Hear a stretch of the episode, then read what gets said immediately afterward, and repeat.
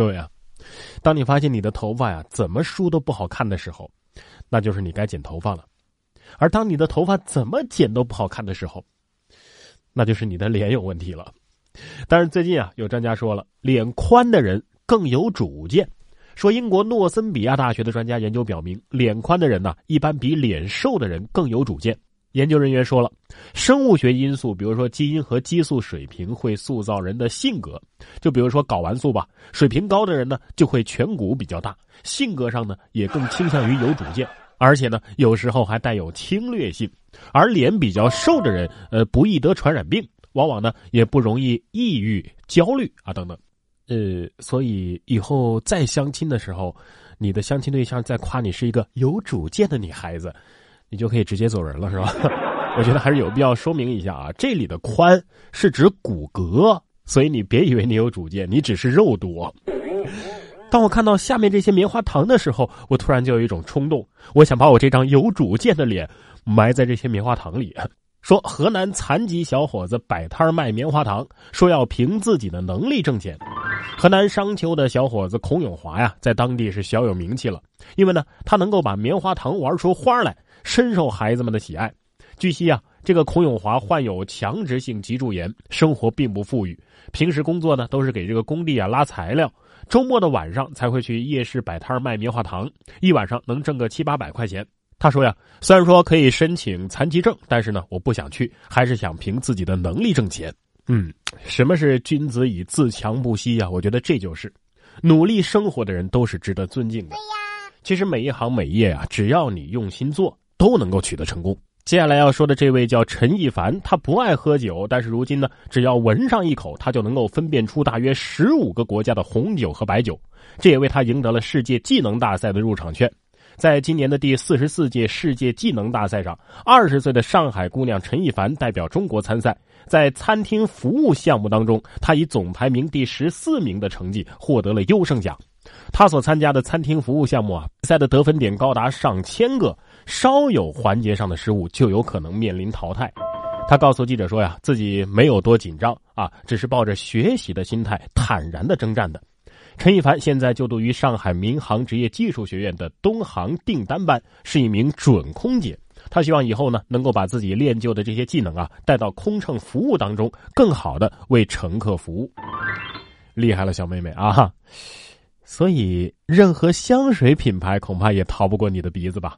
那要当她男朋友的可要小心了。真的，正所谓三百六十行，行行出状元。这砌墙啊，也算是一门绝活。这位十九岁的小伙子砌墙砌出了一个世界冠军。同样是在第四十四届世界技能大赛上，在砌柱项目上获得了冠军的这个小伙子啊，在十月二十三号的上午，接受了长沙建筑工程学院举办的这个表彰大会的表彰。他叫梁志斌啊，他和他的团队呢获得了十万块钱的奖励。此前呢，在阿布扎比举行的这个世界技能大赛的砌筑项目上啊，梁志斌需要在四天共计二十二个小时之内砌一面带有鹰的图案的墙。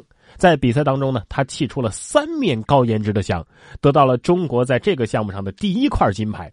梁志斌说呀，非常感谢在长沙的集训，未来呢，我想亲手为我的爸妈砌一栋房子。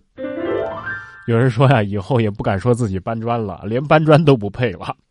这我就要给大家科普一下了。这个搬砖和砌砖不一样啊。这砌砖是大工，行价是三百多块钱一天；搬砖呢是给这个砌砖的大工打下手，搬砖呢提水泥呀，这是一百到两百块钱一天。所以呢，这条新闻对你搬砖是毫无影响的，你继续搬你的砖吧，别想太多了。再科普一下啊，这个小伙子呢是湛江吴川人。而这个吴川呢，是中国建筑之乡啊。说到这个建筑啊，最近有一个建筑在网上火了，有人说这是科幻片里才有的建筑啊。未来科幻味道十足的天津滨海新区图书馆日前开放了，立刻就成了人气网红啊。这个图书馆呢，又被称为是滨海之眼，因为从正面来看，这个建筑物里边真的是藏着一只硕大的眼睛。更加奇妙的是呢。中庭阶梯式的书山呢，把书架和座椅融为一体，可以休息、阅读或者是聊天，也可以进行攀爬。但是图书馆呢，也对书山的使用提出了要求，那就是十四岁以下的读者以及身体不适合登高的不要进入，穿高跟鞋呢也不能上书山，更不要在书山上跑跳。嗯，所以到底是图书馆还是攀岩馆啊？啊，可以预料，这又是一家以图书为主题的照相馆。所以真的希望大家都是去读书的，而不是去照相啊、攀岩的。我怀疑也不是所有人都是真的去看他的论文的吧？说这个剑桥大学首度公开霍金的博士论文，导致服务器瘫痪。剑桥大学本周宣布，英国著名的物理学家霍金二十四岁的博士论文《宇宙膨胀的性质》已经对全世界所有人公开。此前呢，这个论文呢只允许剑桥大学的学生付费阅读。霍金表示啊，希望通过公开论文，鼓舞全世界的人抬头仰望星空。消息宣布十二小时之后啊，这个论文就被阅读超过了六万次，导致剑桥大学的服务器瘫痪了。所以这霍金也是顶级流量小生是吧？我估计啊，有很多人是跟我一样，是求知欲让我点了下载，但是知识量让我又退了出去。怎么形容我跟霍金之间的差距呢？就是霍金他看到的是人类的起源和未来，我看到的是一片颜文字表情符号。还有，我们明星公布个恋情都能把微博服务器给整瘫痪了，我们骄傲过吗？啊！然哥脱口秀时间，现在继续。参与节目话题互动，关注节目最新动态，请搜索关注微信公众号“然哥脱口秀”。欢迎回来，这里是 FM 九十九点六中国交通广播然哥脱口秀，我是然哥。然哥脱口秀，下班一路听。大家有没有想过这样一个问题啊？就是每天都吃燕窝的女孩啊，皮肤确实好，但是呢，可能并不是因为燕窝有多神，而是因为有钱。你想啊，不用搬砖，心情好，气色好，就连内分泌都正常了，那皮肤能不好吗？是吧？这周六呢，就是重阳节了，在这里呢，我也不祝大家什么暴富啊什么的，不现实。我就祝大家一辈子不脱发、不长痘、不失眠、不犯口腔溃疡、不犯鼻炎、不抑郁，这就千金难买，堪称完美了，是吧？对呀。说到重阳节啊，这位农民企业家连续十七年豪掷十万，摆两百桌酒席，宴请两千位老人过重阳。重阳节来临之际，农民企业家李兴海在四川宜宾耗资十万元办了两百桌爸爸宴，宴请两千多位老人欢度重阳节。在过去的十七年里，他每年都会举办这样的重阳节活动，已经累计孝敬五万多位老人，花费超过四百万。老吾老以及人之老，用自己挣来的钱回馈社会，我觉得没毛病啊。这有钱的呢，可以把事儿做好；没钱的，咱们至少得把人做好吧。再给大家讲几个有关老人的故事。说这位失忆老人为亡妻送月饼迷了路，想俺老伴儿了，我怕他饿肚子呀。这是二十二号，西安的一位八十多岁的老人坐在早餐摊旁，喃喃自语：“老伴儿啊，月饼啊什么的。”啊，根据西安公安的介绍，这位老人的老伴儿啊，三年前早就离世了。老人已经记忆模糊了，拄着拐杖呢，走了四五公里来送月饼，最后呢却迷路了。民警呢帮他联系到了家人。哎呀，我忘记了一切，但是我还没有忘记我爱你，就这样，对吧？对呀。所以别轻易怀疑爱情，只是你还没遇到。说完虐心的，再来讲一个暖心的。说轿车被撞，车主放弃索赔，六旬老人硬塞烤红薯致歉。日前呢，安徽的一个六旬老人叫黄桂英，骑三轮车卖红薯的时候呢，不慎划伤了一辆轿车。车主得知老人的丈夫患了重病，独自带着两个孙子，生活非常的艰难，就主动放弃了索赔。老人一边道歉，一边拿出自己烤的红薯硬塞给车主，说这些东西啊虽然不值钱，但是代表着我的一点心意。我看到这个新闻下面啊，有人评论说这是道德绑架，我就不明白了啊。首先来讲，人家车主从道德方面做的对吧？人家老人家的态度也很好啊。再说媒体宣传这些正能量的新闻有什么错吗？老人家虽然说是犯了错，但人家也道歉了，真正需要帮助的人得到了帮助，这不是更好的世界吗？没有人逼你放弃索赔，但是这位车主的一片好心，不该被你们各种讽刺。有时候你自己生活的环境丑恶，并不代表大环境是不善良的。说九零后给环卫工人送豆浆，两年就送出了两万多杯啊！凌晨五点集合，现场制作豆浆，然后把热腾腾的豆浆送到正在工作的环卫工人手上。这是河北石家庄道德九零后这样一个公益团队的一个爱心举动啊，让环卫工人是感动不已。工人们喝完表示心里暖暖的，这就是咱们敢爱敢担当的九零后。不过在这里顺便提醒一下，最好不要空腹喝豆浆啊。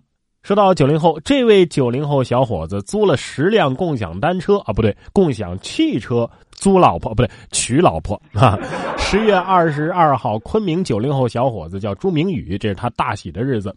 与众不同的是呢，朱明宇找了共享汽车做婚礼车队迎娶新娘。十辆共享汽车车窗贴着喜字，车身挂着玫瑰，行驶在路上呢，引得不少路人驻足观看。